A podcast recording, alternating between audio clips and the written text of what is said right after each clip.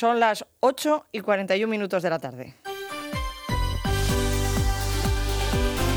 Región de Murcia. Noticias.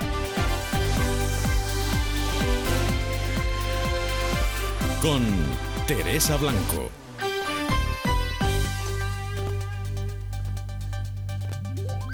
Saludos, buenas tardes. Aprovechamos estos minutos para ofrecerles el resumen informativo y empezamos con el tiempo para el fin de semana que recuerden, se cambia la hora. Previsiones, ahí Bay, buenas tardes. Buenas tardes. Para este fin de semana esperamos en la región de Murcia mañana sábado cielo poco nuboso, despejado de forma generalizada. Temperaturas en ascenso en el litoral y sin cambios o en descenso en el interior, alcanzando por ejemplo los 30 grados de máxima en Molina de Segura, 29 en Murcia, Cieza y Caravaca de la Cruz, 27 en Lorca y Yecla, 26 en Mazarrón, 25 en Cartagena y 24 en Águilas. Además, también viento variable flojo en general, con brisas. Para el domingo esperamos que continúe también la situación de estabilidad, con cielo poco nuboso, despejado, temperaturas que se mantendrán sin cambios importantes o que irán en ligero ascenso y también de nuevo viento variable flojo con brisas. Hoy se ha llegado a los 30 grados en Archena, Cieza o Murcia. En este momento la máxima es de 23 grados aquí en la capital y la mínima de 17 en Cartagena. Comenzamos. Los letrados de la Administración de Justicia someterán el lunes a votación la propuesta de acuerdo que les ha trasladado los ministerios de Hacienda y Justicia para atender sus demandas y poner fin a la huelga que mantienen desde el 24 de y que en la región ha supuesto la suspensión de unas 13.000 actuaciones. No se conocen los términos exactos, pero la portavoz de la Unión Progresista de Letrados en Murcia, María del Mar Garcerán, confía en que sean razonables estamos en, ese momento en que queremos dar por finalizada esta huelga indefinida porque sabemos el daño que estamos ocasionando a los profesionales y a los ciudadanos, pero después de 14 años esperando nuestras reivindicaciones, pues lo que no vamos a hacer es dar por bueno cualquier tipo de acuerdo esperamos y, tenemos fe y tenemos paciencia para esperar que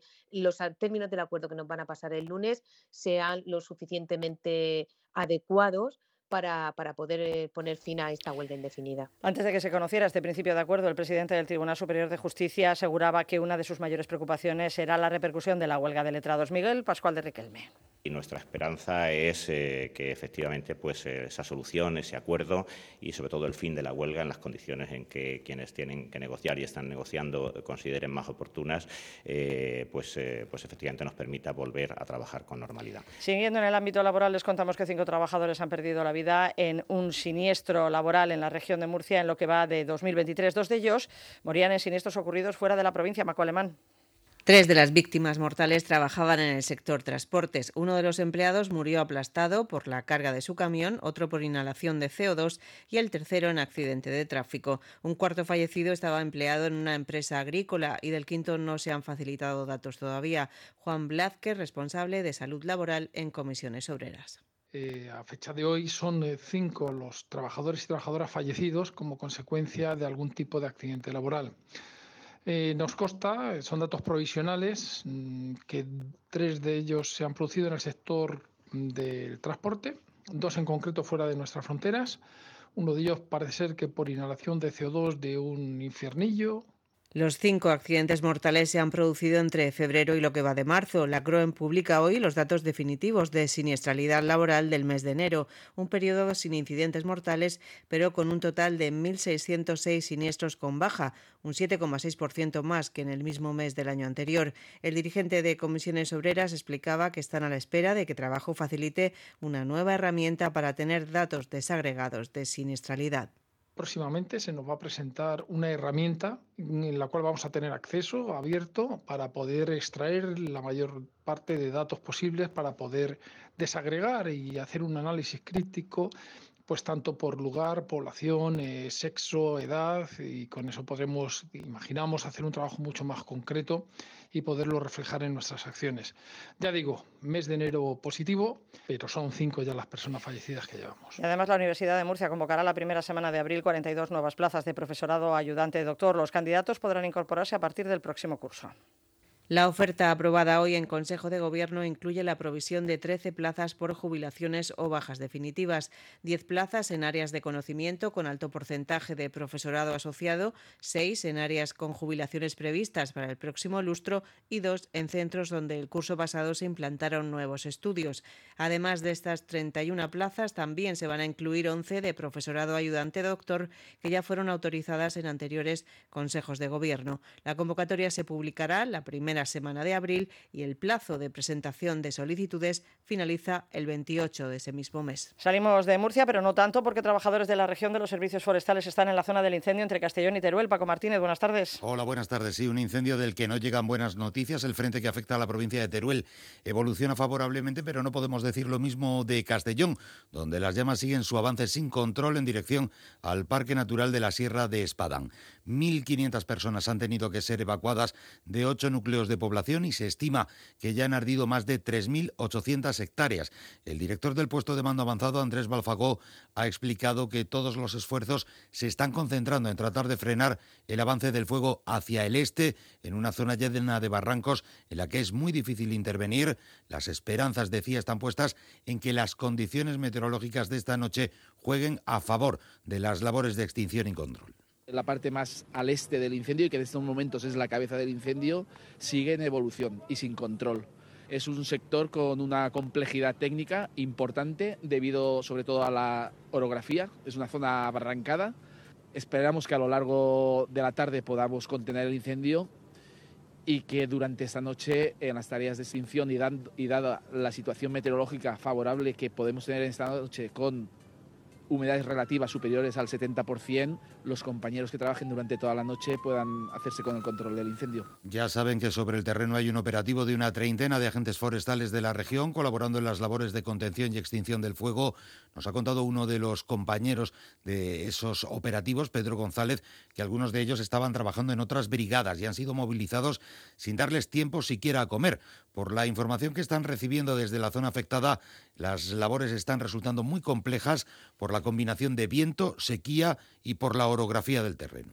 El incendio va, va conducido por viento, la orografía es complicada y con las rachas de poniente que tiene la zona está complicado. Hay varios frentes que están fuera de capacidad de control, es decir, que, el incendio no se puede trabajar en esas zonas. Es una zona muy, con mucha vegetación, mucho pino y en estas condiciones de sequía, pues junto con el viento, pues es, muy complicado trabajar. Precisamente la ministra para la Transición Ecológica, Teresa Rivera, ha mostrado su preocupación por el hecho de que la temporada de incendios haya comenzado en la península cuando todavía estamos en el mes de marzo. Es una consecuencia más, ha dicho, de la reducción de precipitaciones que España viene registrando en el transcurso de los últimos cinco años. Estamos en marzo y hay un número de incendios muy importante ya en la península ibérica y en esta zona del interior de Castellón, en la comarca de Viver, eh, que es una zona que tradicionalmente ha sido una zona fresca, húmeda. Eh, se acusan los efectos de los cambios tan importantes que estamos viviendo en términos de temperatura y en términos de humedad. El verano se alarga, se anticipa y, ah, y la disponibilidad de agua y de humedad en el suelo desgraciadamente se, se, acorta y eso nos hace mucho más vulnerables. A pocos días desde que dé comienzo la campaña de la renta el 11 de abril, el Gobierno regional eh, quiere que los ciudadanos obtengan el mayor beneficio posible con la deflactación del 4,1% de los cuatro primeros tramos de la tarifa del IRPF para los que ganen menos de 60.000 euros al año, la bajada progresiva del tramo autonómico y ayudas a madres trabajadoras y al alquiler. Luis Alberto Marín, consejero de Economía, calcula que serán 390 millones de euros. La bajada progresiva en el tramo autonómico del IRPF, que se inició en el 2019 y culminará en el 2019, en el 2023, perdón, y que se aplica de manera automática la declaración sin que nadie tenga que hacer nada, supondrá en total un ahorro acumulado de más de 80 millones de euros. El secretario general del Sindicato de Técnicos de Hacienda, José María Mollinedo, cree que con estas medidas se aumenta el riesgo de que Murcia siga incumpliendo el objetivo de déficit y que el ahorro de alguna de ellas, dice, es poco relevante si se deja de recaudar impuestos pues está aumentando el riesgo de seguir incumpliendo el objetivo de déficit. Y a partir del próximo año la ley de estabilidad ya estará plenamente vigente, pues será posiblemente objeto de adoptar medidas adicionales a los que se contengan en los presupuestos para ese ejercicio. El presidente del Partido Popular de la región, Fernando López Miras, ha estado en Lorca y ha vuelto a incidir en la próxima convocatoria de ayuda al pequeño comercio. Serán 600 euros en un solo pago y podrán solicitarlo 8.300 autónomos con pérdidas en 2021 y al menos dos empleados a su cargo. Van a poderla solicitar hasta 8.300 comercios en la región de Murcia comercios sustentados por autónomos que tengan hasta dos empleados que hayan tenido pérdidas respecto a 2021 y van a poder solicitar una ayuda de 600 euros. Para esto tenemos una partida presupuestaria de 5 millones de euros. Coremur califica de escasas las ayudas. La Federación de Comerciantes pide un plan de choque más ambicioso para hacer frente a un imparable descenso de las ventas. Las bases de la convocatoria de ayuda se publicarán a finales de mes según fuentes de presidencia. La responsable de la Federación de Comerciantes de Murcia señala que son muchas las necesidades del sector y escaso el dinero previsto. Carmen Piñero espera que los requisitos para acceder a las subvenciones no sean muy complicados. Eh, pero realmente bueno, se se necesita un plan de choque de mucho más dinero para que el comercio de la región eh, pueda salir de la, de la, grave situación que tiene, puesto que estamos en los niveles, eh, los últimos niveles de todas las tablas a nivel nacional, eh, bajando la, las ventas, cuando en el resto de, de, de España están subiendo. Ha estado en Murcia la secretaria de Estado de Telecomunicaciones, María González Veracruz, que ha participado en la tertulia de la luz. Le han preguntado por la posibilidad de ocupar algún ministerio e incluso de sustituir a José Vélez si las elecciones no se dan bien. Ha dicho que está en otras responsabilidades. Eh, yo me siento absolutamente eh, privilegiada, es un alto honor para mí ser secretaria de Estado, creo que es algo muy importante también para la región, así lo, lo trato de ejercer en mi día a día y no tengo ni un segundo realmente para pensar en otro escenario que no sea eh, la transformación digital de nuestro país, eh, la relevancia eh, que España ha conseguido, porque hoy España, gracias a políticas, está en el mapa de lo digital y lo que eso supone. Algo más, además del incendio entre Castellón y Teruel, Paco Martínez. Bueno, hoy ha sido un día difícil para las bolsas. El nerviosismo ha vuelto a cundir en los mercados financieros, más aún después de que una entidad de tanto peso como el Deutsche Bank haya llegado a perder en algunos momentos hasta el 15% de su valor en bolsa. La entidad alemana ha contenido su desplome al cierre de la sesión, aunque se ha dejado algo más de un 8,5%.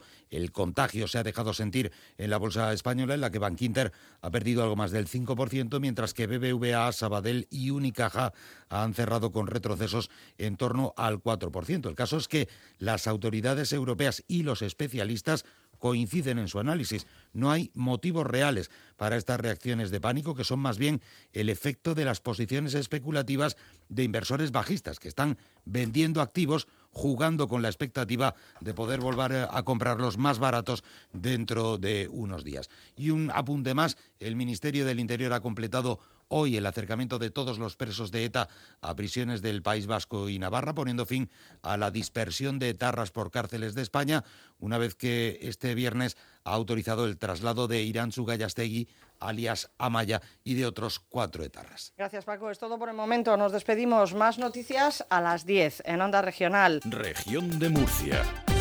Noticias.